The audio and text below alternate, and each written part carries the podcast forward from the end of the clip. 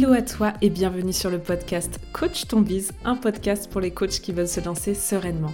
Je suis Clémence du compte Instagram Coaching Collectif et chaque semaine, je vais te partager des conseils autour de la stratégie, du mindset et de l'organisation. Ma mission est que tu puisses toi aussi vivre de ta passion et à ta façon, le tout dans la bonne humeur et la bienveillance. C'est parti pour l'épisode du jour. Bonne écoute à toi où que tu sois. Hello à toi et bienvenue pour ce deuxième épisode spécial marché du coaching et aujourd'hui je vais te partager euh, pour moi les dérives du marché et euh, je trouve que c'est important de faire cet épisode de podcast. C'est un sujet que j'avais envie d'aborder depuis longtemps. Si je dois passer un coup de gueule, c'est bien sur ce sujet-là et, euh, et voilà j'ai pas mal de choses à dire là-dessus. Le marché du coaching aujourd'hui en France, euh, il est victime de pas mal de dérives. D'abord parce que c'est une profession qui n'est pas encore encadrée. On le sait, il n'y a pas de loi euh, par rapport au coaching, c'est pas légiféré. Vous avez évidemment aujourd'hui des, des formations de coaching qui sont certifiantes, mais, mais c'est vrai que notre profession n'est pas encore encadrée. C'est normal, c'est un passage obligatoire pour toutes les nouvelles professions, mais effectivement, euh, ça fait que on observe quelques dérives. La principale étant que tout le monde s'improvise coach. Et ça, c'est euh, une vraie problématique, c'est-à-dire que déjà, on l'a vu hier, l'image du coaching euh, manque de clarté, manque de connaissances, et, euh, et en fait, l'image qu'on a du coaching globalement en France est pas la bonne, puisqu'on est plutôt sur penser que être coach égale donner des conseils, en tout cas du point de vue des personnes qui connaissent pas du tout le coaching. Et et en fait, c'est, cette image-là, elle est accentuée par toutes les personnes qui euh, choisissent de se donner la casquette de coach, mais qui, quelque part, euh, ne le sont pas totalement. Euh, il existe plein, plein de coachs sous toutes les formes. Et moi, la première, hein, je fais, euh, je fais pas que du coaching, je fais aussi beaucoup de mentoring. Tout dépend des besoins clients et justement, j'essaye de renvoyer le plus possible, euh, transformer le plus possible les attentes et les besoins en coaching mindset. Mais parfois, ce qu'on attend de moi, c'est aussi du mentoring. Donc, dans ces cas-là, je le fais. Et d'ailleurs, j'ai changé euh, ma bio Insta et, justement ma casquette et mon étiquette. Et aujourd'hui, je suis plus coach business, mais coach mindset et mentor business. Et là, c'est beaucoup plus proche de ce que je fais vraiment et de la réalité. Mais globalement, on s'improvise coach sur absolument tout. Et j'ai pas de problème avec ça en soi parce que je trouve que c'est génial de, de, vouloir mettre ses compétences, ses connaissances, son expérience au service des autres. Mais simplement, bah déjà, le terme coach, c'est pas forcément le terme le plus adapté. Mentor l'est beaucoup plus. Le problème, c'est que quand on note mentor, bah en fait, c'est très difficile pour les gens de savoir ce que ça veut dire parce que déjà que coach, c'est pas évident, mais alors mentor, je vous en parle même pas. Euh, c'est, j'ai d'ailleurs un épisode de podcast là-dessus. Hein, si vous vous demandez quelle est la différence entre coaching et mentoring, euh, je vous remettrai l'épisode de podcast en description de celui-ci pour que vous puissiez euh, aller l'écouter et le découvrir. Mais clairement, euh, il y a plein de personnes qui se disent coach, mais qui, dans le fond, ne sont pas du tout des coachs. Je vous parle même pas de toutes les personnes qui s'improvisent coach sans avoir fait de formation. Là encore, en soi, pour moi, c'est pas du tout un problème de ne pas être formé, parce que pour moi, c'est pas parce qu'on fait une formation, je l'ai déjà dit, euh, c'est pas parce qu'on fait une formation de coach sur 6 euh, mois, 9 mois, peu importe, qu'on est un bon coach et c'est pas parce que on fait pas de formation qu'on n'est pas un bon coach. Je pense que c'est un peu plus euh, subtil que ça, je pense que ça se joue principalement autour de l'expérience, la personnalité et franchement, enfin je trouve aussi que le niveau globalement des écoles de coaching est euh, hyper accessible et que c'est facile en soi d'obtenir sa certification et qu'en fait, ça c'est pas parce qu'on a le bout de papier que ça fait de nous de bons coachs.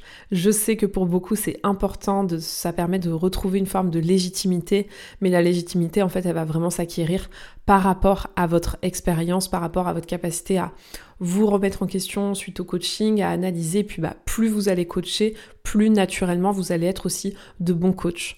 Donc pour moi, le fait de se dire coach alors qu'on n'a pas euh, la certification, c'est pas le problème en soi, mais euh, c'est plus le fait que bah ça ternit quelque part l'image du coaching ou en tout cas ça n'aide pas à euh, faire comprendre ce qu'est le coaching au plus grand nombre, surtout quand on est coach sur des thématiques où en réalité on est plutôt sur du mentoring.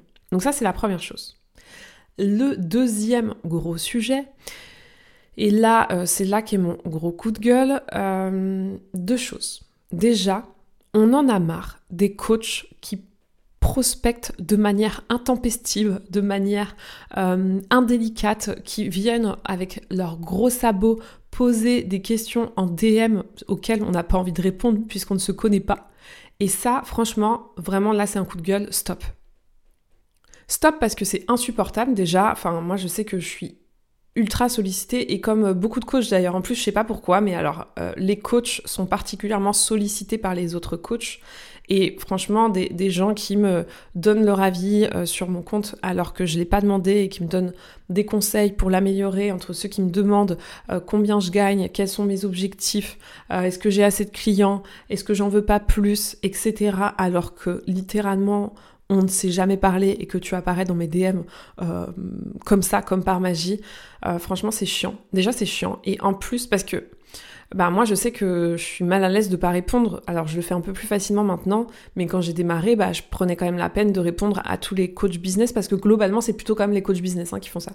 Euh, je, je, prenais la peine de répondre à tous les coachs business parce que bah parce que je suis polie et que ben ça reste un milieu professionnel et que de, mon prisme à moi ça se fait pas de pas répondre. Franchement je comprends hein, ceux qui répondent pas ou même ceux qui envoient chier.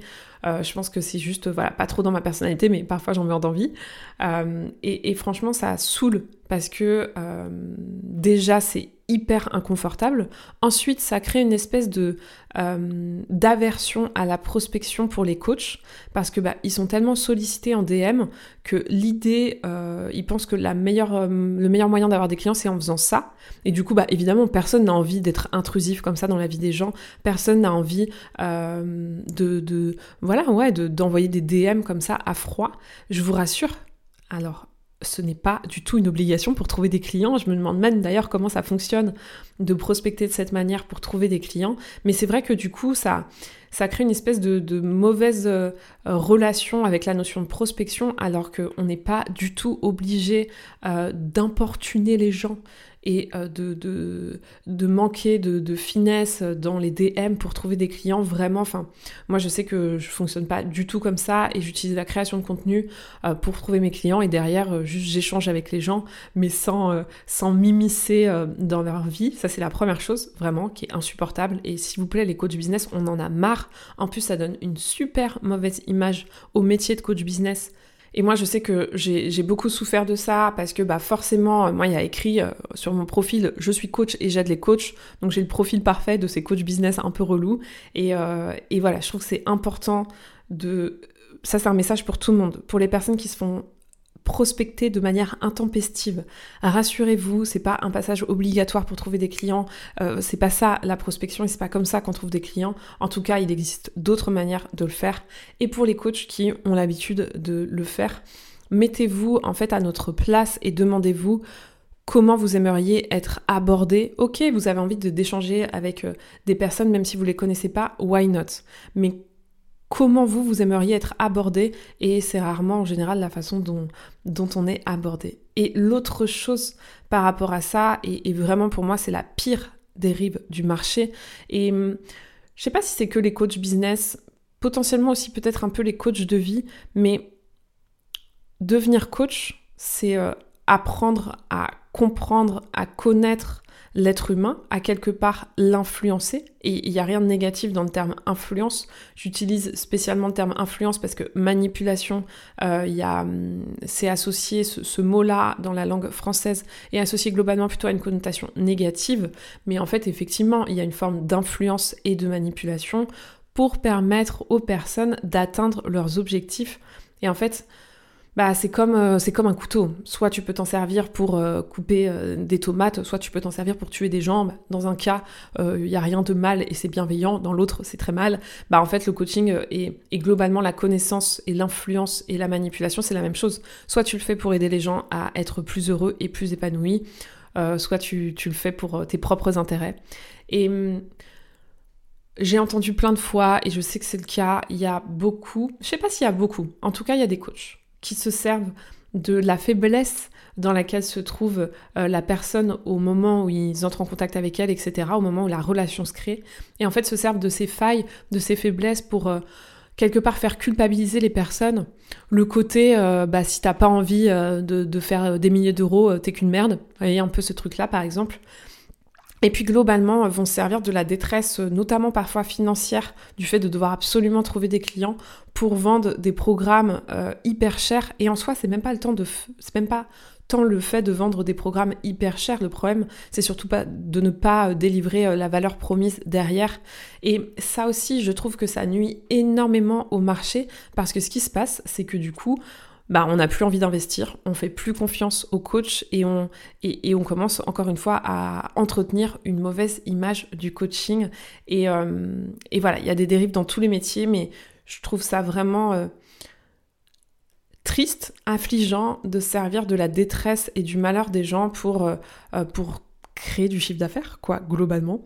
Donc, euh, donc voilà, s'il vous plaît, euh, je sais, et euh, vraiment, je suis persuadée que ça reste une minorité de personnes, et je suis persuadée que quand on devient coach, c'est parce qu'on a la profonde envie d'aider les autres, et parce que, euh, voilà, c'est important pour nous de le faire. D'ailleurs, souvent, je l'observe avec mes clients, c'est difficile de se faire payer à sa juste valeur, justement parce que, dans le fond, on ne le fait pas pour l'argent. Donc, évidemment, c'est une minorité de personnes qui se servent de, quelque part, une forme de pouvoir, ou en tout cas de leur capacité à influencer les personnes pour euh, s'en servir euh, à mauvais escient. Voilà, mon coup de gueule est passé concernant les dérives du marché. Euh, heureusement, encore une fois, les choses, je suis certaine, parce que de toute façon, je suis quelqu'un de très optimiste et positive, vont évoluer dans le bon sens. Ça, j'ai aucun doute. le jour où ce sera légiféré aussi, ce sera certainement beaucoup plus facile. Et un message pour vous, faites attention à qui avec qui vous travaillez, faites attention aux programmes dans lesquels vous investissez.